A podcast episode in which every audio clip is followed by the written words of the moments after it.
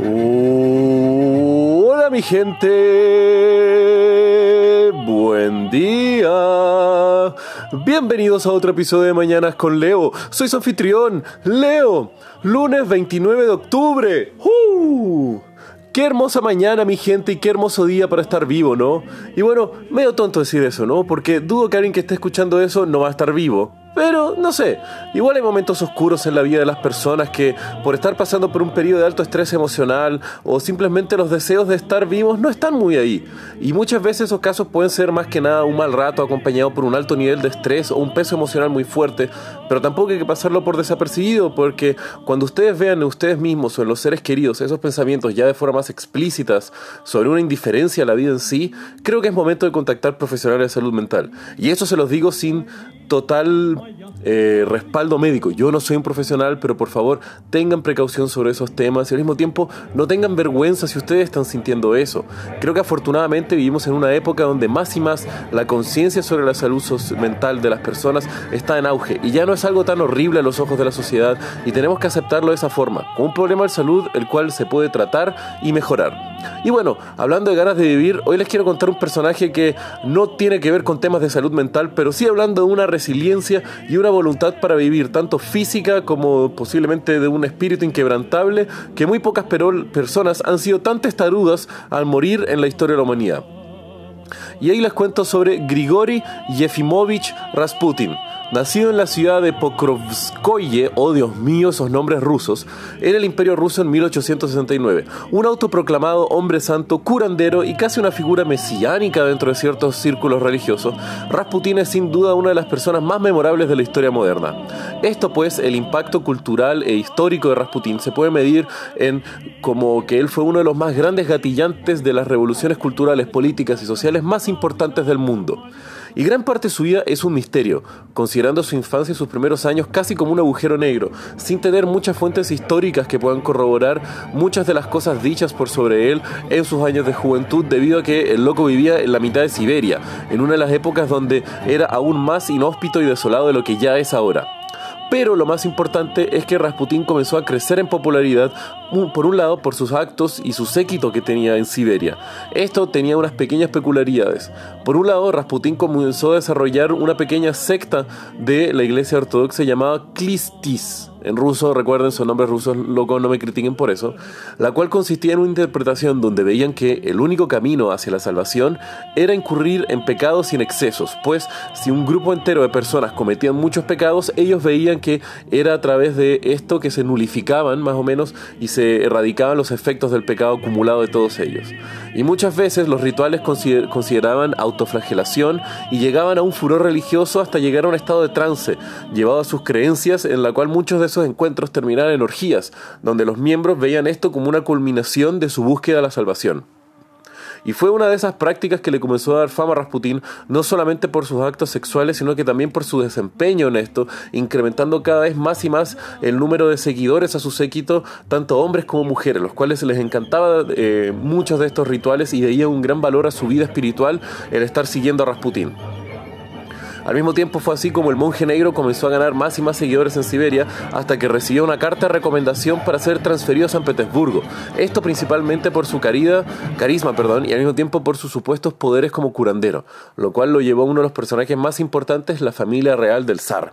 Esto, este contacto nace pues Raputín comenzó como un curadero de dos princesas partes de la aristocracia rusa, conocida como las princesas negras Militza y Anastasia de Montenegro.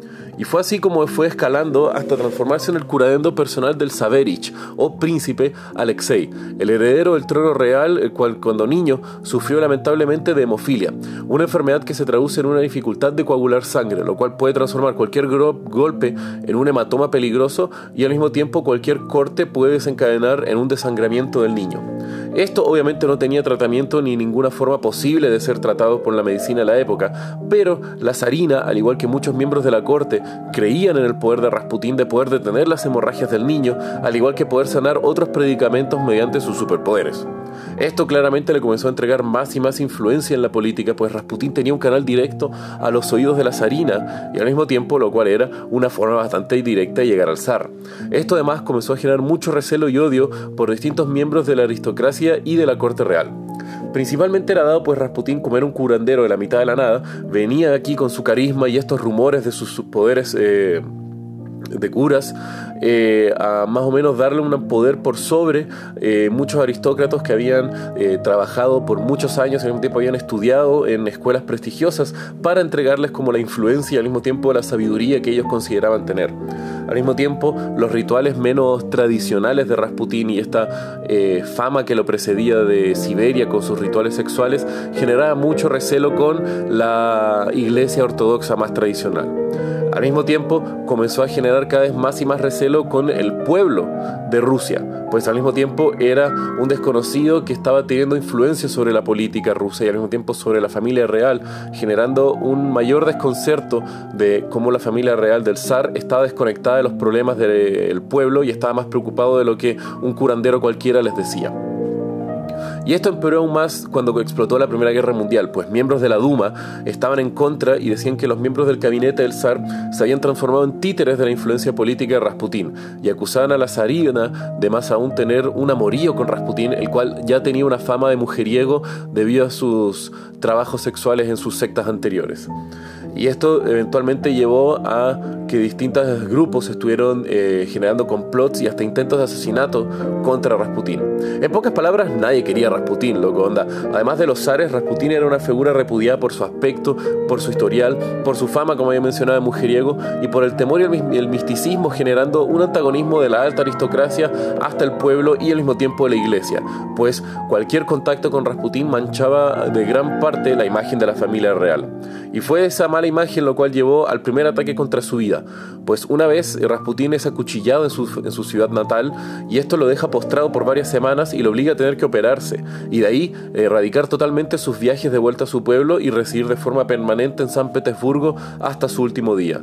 Y aquí es donde la leyenda Rasputín se formó, pues en la noche de su asesinato, aun cuando no hay recuentos 100% verificables, la historia más conocida y al mismo tiempo una de las más increíbles es la siguiente. Rasputín fue invitado al sótano de la familia Yusupov, una familia poderosa de la aristocracia rusa, donde Félix Yusupov, uno de los tres conspiradores y asesinos de Rasputín, lo invitó a comer pastel y tomar té, pues era un evento social donde Rasputín quería conversar distintas cosas de política con Yusupov. El tema es de que tanto el té como la torta se encontraban envenenados con cianuro, perdón, de todas las cosas. El tema es que Rasputín comió torta y tomó el té, pero Yusupov no vio ningún efecto sobre el cura. después, el mismo Rasputín pidió si podía tomar un poco más de vino, el cual también estaba envenenado, pero nada. Al ver esto, Yusupov entra en pánico, sube a una habitación y pide prestado el revólver a uno de sus co-conspiradores y lleva a Rasputín al sótano y le dice que mires un crucifijo mientras le dispara en el pecho. Ahí lo dan por muerto y uno de los tantos conspiradores vuelve a la casa de Rasputín, vestido con sus ropas para no levantar sospecha y al mismo tiempo formar una coartada de que Rasputín había vuelto a su casa. Después vuelven a buscar el cadáver, pero se encuentran que Rasputín estaba vivo y ataca a Yusupov, el cual logra zafarse, pero Rasputín se escapa hacia el patio de la casa. De ahí recibe dos balazos, otro en el pecho y otro más en la frente.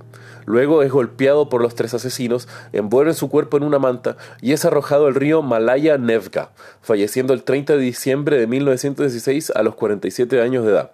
Pero loco, fue envenenado, golpeado y baleado. Pero lo más divertido es que la autopsia descubre que Rasputín no murió por ninguna de esas causas, sino que en realidad él había muerto ahogado cuando arrojan su cuerpo al río. ¡Wow! Pero significa que Rasputín aguantó de todo. Loco, balas, veneno, golpes y finalmente fue el agua fría lo que lo mató.